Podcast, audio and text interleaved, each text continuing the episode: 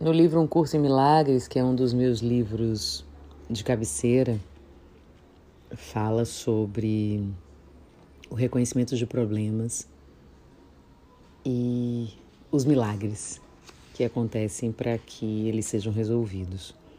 E aí eu vou ler um trecho aqui que me diz muito e que eu acho que pode bater em você em algum lugar para o problema que for que eu reconheça o problema para que ele possa ser resolvido, que eu reconheça hoje que o problema é sempre alguma forma de mágoa que quero alimentar, que eu sempre compreenda também que a solução é um milagre pelo qual permito que a mágoa seja substituída.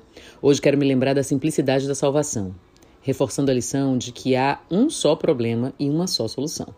O problema é uma mágoa, a solução é um milagre. Eu vou repetir isso. O problema é uma mágoa, a solução é um milagre. E eu convido a solução a vir a mim, perdoando a mágoa e dando as boas-vindas ao milagre que vem ocupar o seu lugar. Aplicações específicas dessa ideia poderiam ser feitas destas formas. Isto apresenta um problema para mim que eu quero ver resolvido. O milagre que está por trás desta mágoa vai resolvê-la para mim.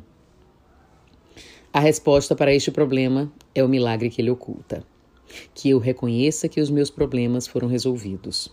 Eu pareço ter problemas só porque estou fazendo mau uso do tempo.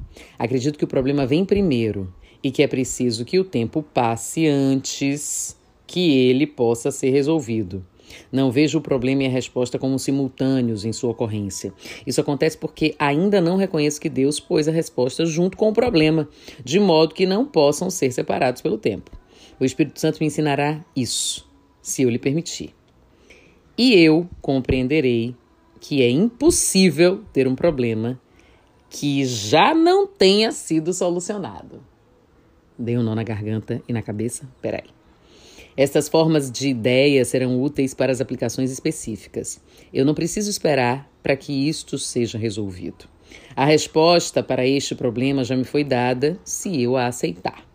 O tempo não pode separar este problema da sua solução. Quantas vezes você ficou parado ou parada em cima do problema?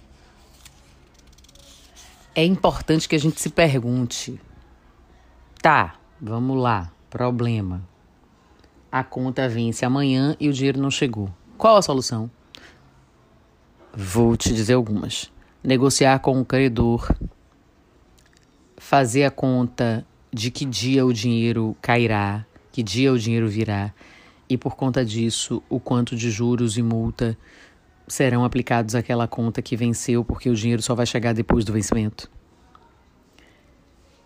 Cobrar a quem lhe deve.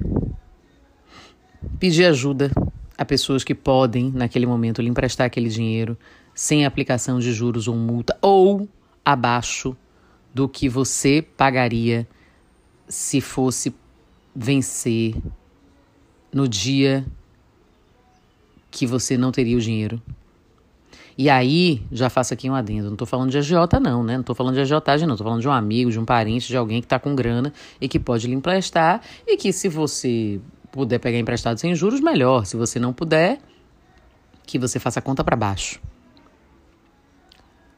Ah, que mais? Sim, você tirar de uma reserva às vezes as pessoas não querem tirar da reserva com medo de ficar com desfalque, mas é uma reserva, é para ser utilizado na emergência. Velho, já lhe dei aí algumas soluções. E acreditar na existência dourada do sol, amo essa música. Mas acreditar que você vai pagar a conta. E que, ó, dinheiro extra, dinheiro de fonte inesperada, dinheiro que é meu pode vir para mim, vai acontecer, vai ser realizado.